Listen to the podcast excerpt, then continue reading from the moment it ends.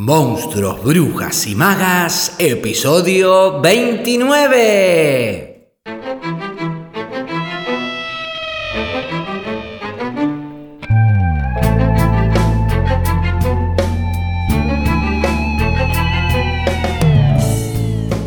Bienvenidas, bienvenidos y bienvenidas a un nuevo episodio de Monstruos, Brujas y Magas, un podcast producido por la Crespo Estudio, espacio multiplataforma que desarrolla actividades de formación, investigación, participación y encuentro vinculadas al teatro, el cine y la literatura. Actividades entre las que se encuentra el Club de Lectura Alto Viaje, de la cual se desprende este ciclo especial llamado Monstruos, Brujas y Magas, que se suma a la programación del canal y que te invite en lo que queda de este 2021 a pegarte un alto viaje literario compartiéndote reseñas, análisis, biografías de autoras y autores, fragmentos de audiolibros en la voz de invitades y todo, todo para quienes aman leer o, por qué no, escribir.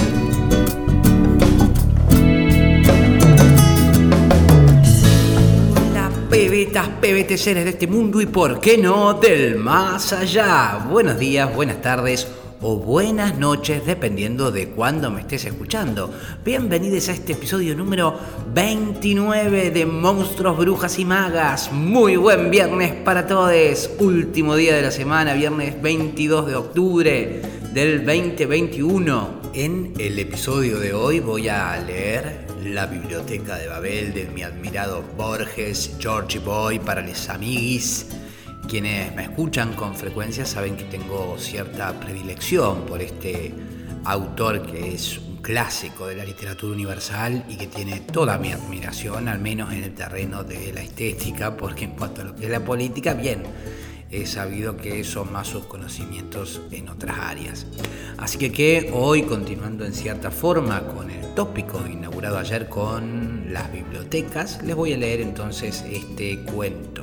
Pero antes, y como siempre, recordad que podés participar de la actividad de la Crespo Estudio, del Club de Lectura, del Taller de Escritura persona a persona, de la Jam de Escritura en formato online o votar si querés que hagamos una presencial si estás en Córdoba. Te dejo abajo entonces todos los links, tanto para que te inscribas o si lo deseas, chumes, consultes dinámica y veas de qué se trata. También, y como siempre, te dejo el número de WhatsApp por si querés comunicarte, enviar audios de voz, compartiendo saludos, comentarios, sugerencias de temas, recomendaciones de libros, lo que desees, aquí estaré encantado de escucharte.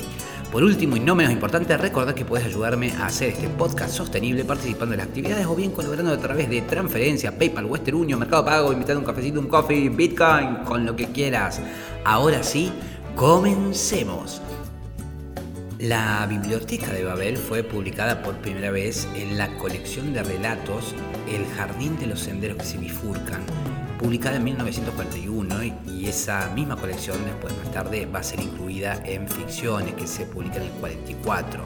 En este cuento, en la Biblioteca de Babel, Borges plantea una biblioteca que parece ser infinita a la vista de un ser humano común, pero que sin embargo pareciera establecer un orden que no es infinito, sino limitado a la comprensión y que esconde ese orden un secreto, un secreto de cómo se organiza. De modo que el relato es la especulación de un universo compuesto de una biblioteca de todos los libros posibles, en la cual los libros están, pareciera ser, como decía, arbitrariamente ordenados o sin un orden preexistente por el hombre.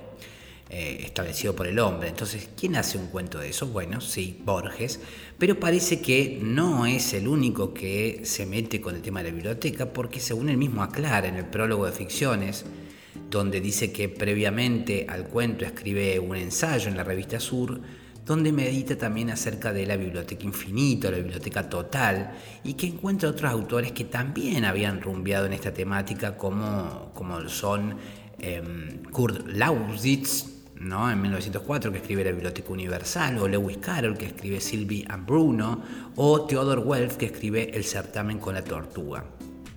En este cuento, La Biblioteca de Babel, que ha recibido múltiples interpretaciones, Borges imaginó una metáfora del universo y su naturaleza inagotable. Es un cuento cargado de múltiples significados, matemáticos, filosóficos, acaso místicos. Hoy podríamos decir que esa biblioteca, ese universo, y conectando un poquito con el episodio que le dedicamos al filósofo coreano Byung-Chun Han, eh, que la biblioteca podría ser el Internet, ¿no? los códigos, los metaversos. Borges, sin duda, apasionado como era de la numerología y la cábala, creo que también se hubiese fascinado con la criptografía, por ejemplo, con los códigos. Hace poco, creo que en el 2016, Alberto Manguel, director por aquel entonces de la Biblioteca Nacional, parece ser que encuentra, no parece ser, encuentra el manuscrito original en San Pablo, Brasil. Encuentra nueve folios en un libro de contabilidad. Parece ser que el director de la biblioteca, Alberto Manguel, viaja a la ciudad brasileña de San Pablo junto con el historiador estadounidense Robert Anton para dar una conferencia sobre cuestiones de la imprenta en el siglo XVIII. Y al finalizar la conferencia se acerca a ellos un tipo, coleccionista, llamado Pedro Arañe Correa do Lago, con una pila de libros para firmar, perdón, les, hermanos brasileños con mi, mi, portugués. Yo tengo problemas con los... Yo soy de Córdoba, peco de esa de esa, de esa cuestión que es eh, hablar todos los idiomas sin hablar ninguno. Entonces, eh, eh, nuestro, nuestro esfuerzo es hacer como que suene a, aunque nada que ver, ¿no? Así que bueno, ah, resulta eso, que el coleccionista este, llamado Pedro Araña Corredulago, con una pila de libros se le acerca a firmar a, a Manguel y los invitamos a almorzar, a Manguel y a Robert Danton, para mostrarle cositas que había coleccionado este muchacho. Eh, esto lo relata Manguel durante un encuentro que mantiene eh, con la prensa luego. Y dice que en principio eh, Manguel y Danton, Robert Danton, creyeron que, bueno, que era cualquier cosa, que tenían poco tiempo, pero cuando el brasileño comenta que guardaba documentos del siglo XVIII, a Danton le empiezan a chispear los ojos. Esto lo, cuenta Manguel, ¿no? Entonces acepta la invitación. Y cuando están ahí, le dice eh, el brasilero, esto de Pedro Araña Corredulago, que les dice, como ustedes argentinos, les voy a mostrar la carpeta con documentos argentinos. Esto se lo dice claramente en portugués. Y, entonces ahí en su casa de Correa do Lago, eh, le muestra las cartas escritas por próceres como José de San Martín y Manuel Belgrano, junto con el manuscrito de la Biblioteca de Babel en perfecto estado de conservación, pero que se encontraba adentro de una carpeta mugrienta. Como decíamos, son nueve folios, escritos eh, nueve folios de un libro de contabilidad. Por aquel entonces el original, según dice Clarín, aunque no se sabe bien, se adquirió a un valor de un millón de dólares. La última vez que se vio en público, según estuve haciendo investigaciones, fue en el 2016 en distintas exhibiciones, pero en la actualidad yo no he encontrado dónde está claramente. Eh, hay, hay, hay, hay quienes dicen que se encuentra actualmente en manos del librero John Bronowski, que es propietario de la librería del viejo Larn Dog Books en Cambridge, el cual se lo compró a un coleccionista privado que lo recibió del archivo de la revista Sur, pero yo le pierdo el rastro y es confusa esta información porque no sé si está en Buenos Aires o en Inglaterra. Quizás debería cuando vuelva a Buenos Aires ir a buscarlo y si no lo encuentro, ¿por qué no ir a Inglaterra a buscar el libro? Eh, no esas cosas que, pasan en las películas, que los seres van a buscar libros por el mundo o documentos, como si fuera tan fácil viajar. En fin, mientras tanto, antes de ese viaje a Inglaterra que haré para averiguar dónde realmente está, em, les voy a leer el cuento, que dice más o menos así. El universo, que otros llaman la biblioteca, se compone de un número indefinido y tal vez infinito de galerías hexagonales con vastos pozos de ventilación en el medio cercados por barandas bajísimas. Desde cualquier hexágono se ven los pisos inferiores y superiores, interminablemente. La distribución de las galerías es invariable Veinte anaqueles a cinco largos anaqueles por lado cubren todos los lados menos dos. Su altura, que es la de los pisos, excede apenas la de un bibliotecario normal. Una de las caras libres da un angosto zaguán que desemboca en otra galería, idéntica a la primera y a todas. A izquierda y a la derecha del zaguán hay dos gabinetes minúsculos. Uno permite dormir de pie, otro satisfacer las necesidades finales. Por ahí pasa la escalera espiral que se abisma y se eleva hacia lo remoto. En el zaguán hay un espejo que fielmente duplica las apariencias. Los hombres suelen inferir de ese espejo que la biblioteca no es infinita. Si lo fuera realmente, ¿a qué es esa duplicación ilusoria? Yo prefiero soñar que las superficies brunidas figuran y prometen el infinito. La luz procede de unas frutas esféricas que llevan el nombre de las lámparas. Hay dos en cada hexágono transversales. La luz que emiten es insuficiente, incesante. Como todos los hombres de la biblioteca, he viajado en mi juventud. He peregrinado en busca de un libro, acaso del catálogo de catálogos. Ahora que mis ojos casi no pueden descifrar lo que escribo, me preparo a morir a unas pocas leguas del hexágono en que nací. Muerto, no faltarán manos piadosas que me tiren por la baranda. Mi sepultura será el aire insondable, mi cuerpo se hundirá largamente y se corromperá y disolverá en el viento engendrado por la caída que es infinita. Yo afirmo que la biblioteca es interminable. Los idealistas arguyen que las salas hexagonales son una forma necesaria del espacio absoluto o por lo menos de nuestra intuición del espacio. Razonan que es inconcebible una sala triangular o pentagonal. Los místicos pretenden que el éxtasis les revela una cámara circular con un gran libro circular de lomo continuo que da toda la vuelta de las paredes pero su testimonio es sospechoso y sus palabras oscuras. Ese libro cíclico es Dios. Básteme por ahora repetir el dictamen clásico. La biblioteca es una esfera cuyo centro cabal es cualquier hexágono, cuya circunferencia es inaccesible. A cada uno de los muros de cada hexágono corresponden cinco anaqueles.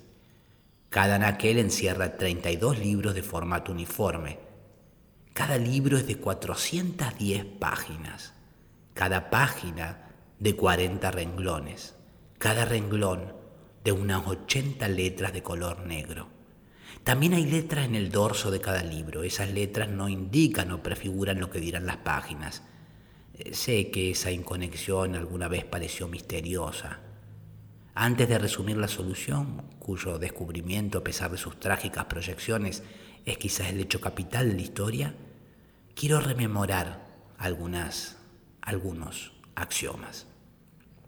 El primero, la biblioteca existe ab eterno.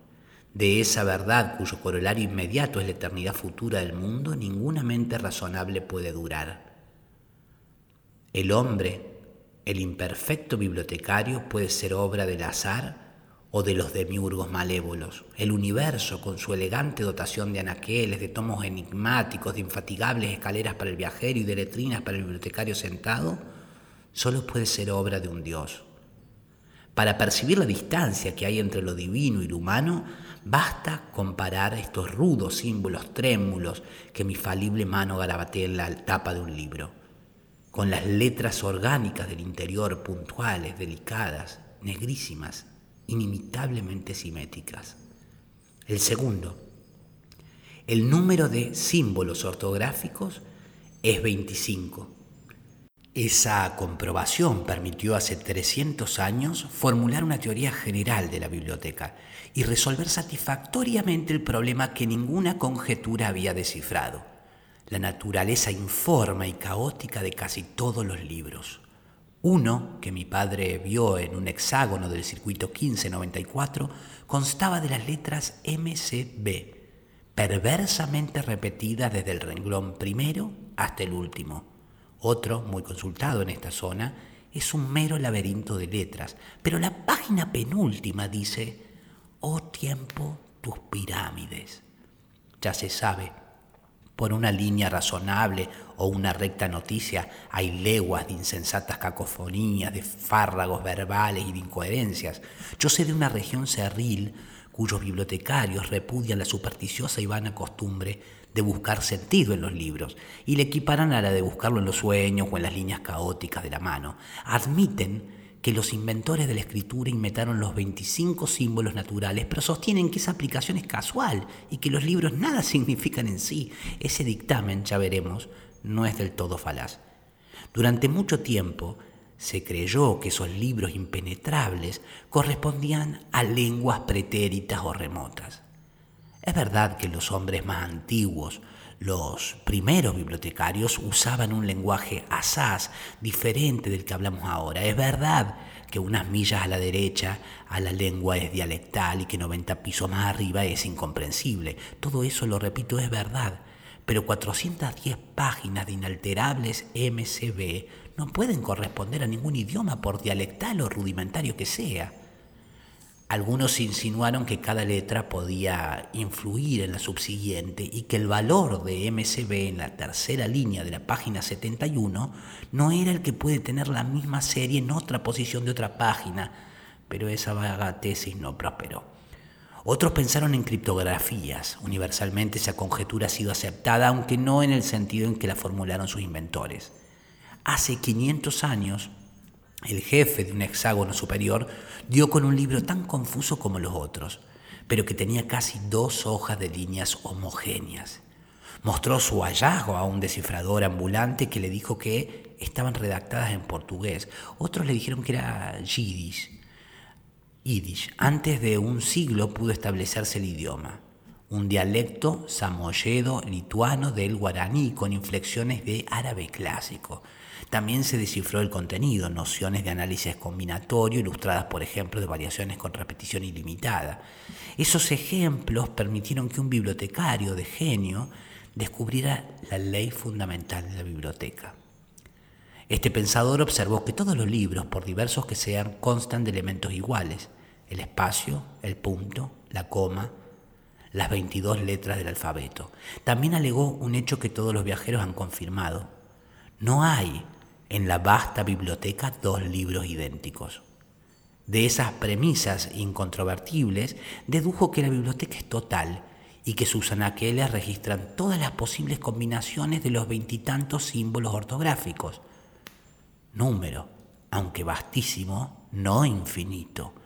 O sea, lo que es dable expresar, o sea, todo lo que es dable expresar en todos los idiomas, todo, la historia minuciosa del porvenir, las autobiografías de los arcángeles, el catálogo fiel de la biblioteca, miles y miles de catálogos falsos, la demostración de la falacia de esos catálogos, la demostración de la falacia del catálogo verdadero, el evangelio gnóstico de Basílides, el comentario de ese evangelio, el comentario del comentario de ese evangelio, la relación verídica de tu muerte, la versión de cada libro a todas las lenguas, las interpolaciones de cada libro en todos los libros, el tratado que Veda pudo escribir y no escribió sobre la mitología de los sajones, los libros perdidos de Tácito. Cuando se proclamó que la biblioteca abarcaba todos los libros, la primera impresión fue de extravagante felicidad. Todos los hombres se sintieron señores de un tesoro intacto y secreto. No había problema personal o mundial cuya elocuente solución no existiera en algún hexágono. El universo estaba justificado el universo bruscamente usurpó las dimensiones ilimitadas de la esperanza. En aquel tiempo se habló mucho de las vindicaciones, libros de apología y de profecía que para siempre vindicaban los actos de cada hombre del universo y guardaban arcanos prodigiosos para su porvenir. Miles de codiciosos abandonaron el dulce hexágono natal y se lanzaron escaleras arriba, urgidos por el vano propósito de encontrar su vindicación. Esos peregrinos disputaban en los corredores estrechos, proferían oscuras maldiciones, se estrangulaban en las escaleras divinas, arrojaban los libros engañosos al fondo de los túneles, morían despeñados por los hombres de regiones remotas. Otros se enloquecieron. Las vindicaciones existen. Yo he visto dos que se refieren a personas del porvenir, a personas acaso no imaginarias pero los buscadores no recordaban que la posibilidad de que un hombre encuentre la suya o alguna perdida variación de la suya es computable en cero. También se esperó entonces la aclaración de los misterios básicos de la humanidad, el origen de la biblioteca y del tiempo. Es verosímil que esos graves misterios puedan explicarse en palabras. Si no basta el lenguaje de los filósofos, la multiforme biblioteca habrá producido el idioma inaudito que se requiere y los vocabularios y gramáticas de ese idioma. Hace ya cuatro siglos que los hombres fatigan los hexágonos. Hay buscadores oficiales, inquisidores. Yo los he visto en el desempeño de su función. Llegan siempre rendidos. Hablan de una escalera sin peldaños que casi los mató, hablan de galerías y de escaleras con el bibliotecario. Alguna vez toman el libro más cercano y lo ojean en busca de palabras infames. Visiblemente nadie espera descubrir nada. A la desaforada esperanza sucedió, como es natural, una depresión excesiva. La certidumbre de que alguna aquel en algún hexágono encerraba libros preciosos y de que esos libros preciosos eran inaccesibles pareció casi intolerable. Una secta blasfema sugirió que cesaran las búsquedas y que todos los hombres bajaran, barajaran letras y símbolos hasta construir mediante un improbable don de la sal esos libros canónicos las autoridades se vieron obligadas a promulgar órdenes severas. La secta desapareció, pero en mi niñez he visto hombres viejos que largamente se ocultaban en las letrinas con unos discos de metal en un cubilete prohibido y débilmente remedaban el divino desorden. Otros, inversamente, creyeron que lo primordial era eliminar las obras inútiles.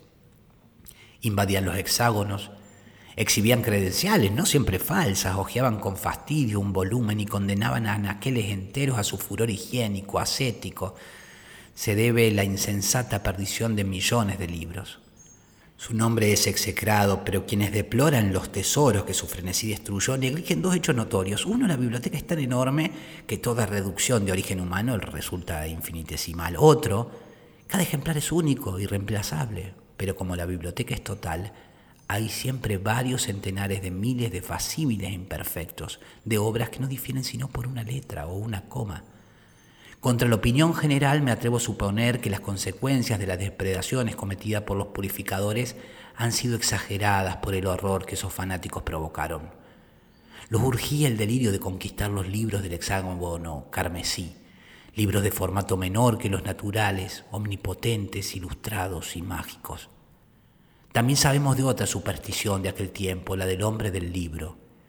En algún anaquel de algún hexágono, razonaron los hombres, debe existir un libro que sea la cifra y el compendio perfecto de todos los demás. Algún bibliotecario lo ha recorrido y es análogo a un dios. En el lenguaje de esta zona persisten aún vestigios del culto de ese funcionario remoto. Muchos peregrinaron en busca de él. Durante un siglo fatigaron en vano los más diversos rumbos cómo localizar el venerado hexágono secreto que lo hospedaba.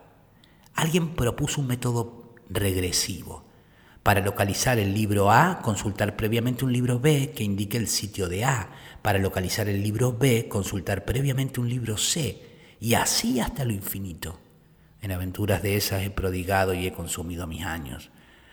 No me parece inverosímil que en algún anaquel del universo haya un libro total.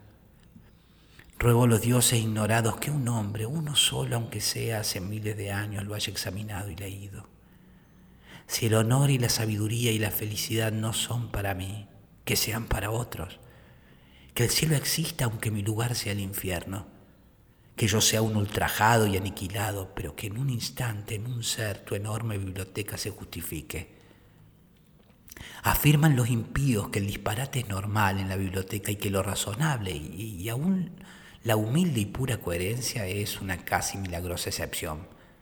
Hablan, lo sé, de la biblioteca febril cuyos azarosos volúmenes corren el incesante albur de cambiarse unos y otros y que todo lo afirman, lo niegan y lo confunden como una divinidad que delira. Esas palabras que no solo denuncian el desorden, sino que lo ejemplifican también, notoriamente prueban a su gusto pésimo y su desesperada ignorancia. En efecto, la biblioteca incluye todas las estructuras verbales, todas las variaciones que permiten los 25 símbolos ortográficos, pero no un solo disparate absoluto. Inútil observar que el mejor volumen de los muchos hexágonos que administro se titula Trueno peinado, y otro El calambre de yeso, y otro MLO. Esas proposiciones a primera vista incoherentes sin duda son capaces de una justificación criptográfica o alegórica, esa justificación es verbal y ex hipótesis ya figura en la biblioteca.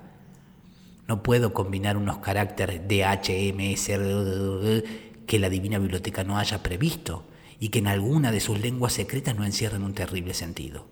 Nadie puede articular una sílaba que no esté llena de ternura y de temores, que no sea en alguno de esos lenguajes el nombre poderoso de un Dios. Hablar es incurrir en tautologías. Esta epístola inútil y palabrera ya existe en uno de los 30 volúmenes de los cinco anaqueles de uno de los incontables hexágonos y también su refutación. Un número n de lenguajes posibles usa el mismo vocabulario. En algunos, el símbolo biblioteca admite la correcta definición ubicuo y perdurable sistema de galerías hexagonales, pero biblioteca es pan o pirámide o cualquier otra cosa y las siete palabras que la definen tienen otro valor. Tú que me lees, ¿estás eh, seguro de entender mi lenguaje? La escritura metódica me distrae de la presente condición de los hombres. La certidumbre de que todo está escrito nos anula o nos afantasma. Yo conozco distritos en que los jóvenes se posternan ante los libros y besan con barbarie las páginas, pero no saben descifrar una sola palabra. Las epidemias, las discordias heréticas, las peregrinaciones que inevitablemente degeneran en bandolerismo han diezmado a la población. Creo haber mencionado los suicidios cada año más frecuentes. Quizás me engañen la vejez y el temor, pero sospecho que la especie humana, la única, está por extinguirse y que la biblioteca perdurará, iluminada, solitaria, infinita, perfectamente inmóvil, armada de volúmenes preciosos, inútil, incorruptible, secreta. Acabo de escribir infinita no he interpolado ese adjetivo por una costumbre retórica. Digo que no es ilógico pensar que el mundo es infinito. Quienes lo juzgan limitado postulan que en lugares remotos los corredores y escaleras y hexágonos pueden inconcebiblemente cesar, lo cual es absurdo. Quienes lo imaginan sin límites olvidan que los tiene el número posible de libros. Yo me atrevo a insinuar esta solución del antiguo problema. La biblioteca es limitada ilimitada y periódica. Si un eterno viajero la atravesara en cualquier dirección, comprobaría al cabo de los siglos que los mismos volúmenes se repiten en el mismo desorden, que repetido sería un orden, el orden. Mi soledad se alegra con esa elegante esperanza. Y aquí queda, aquí queda este cuento en la voz de quien les habla, la Biblioteca de Babel de Jorge Luis Borges. Eso así.